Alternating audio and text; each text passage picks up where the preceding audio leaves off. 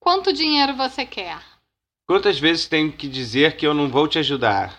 Ok, vou te contar a verdade. Até que enfim. Meu irmão acabou de receber muito dinheiro de um parente que faleceu.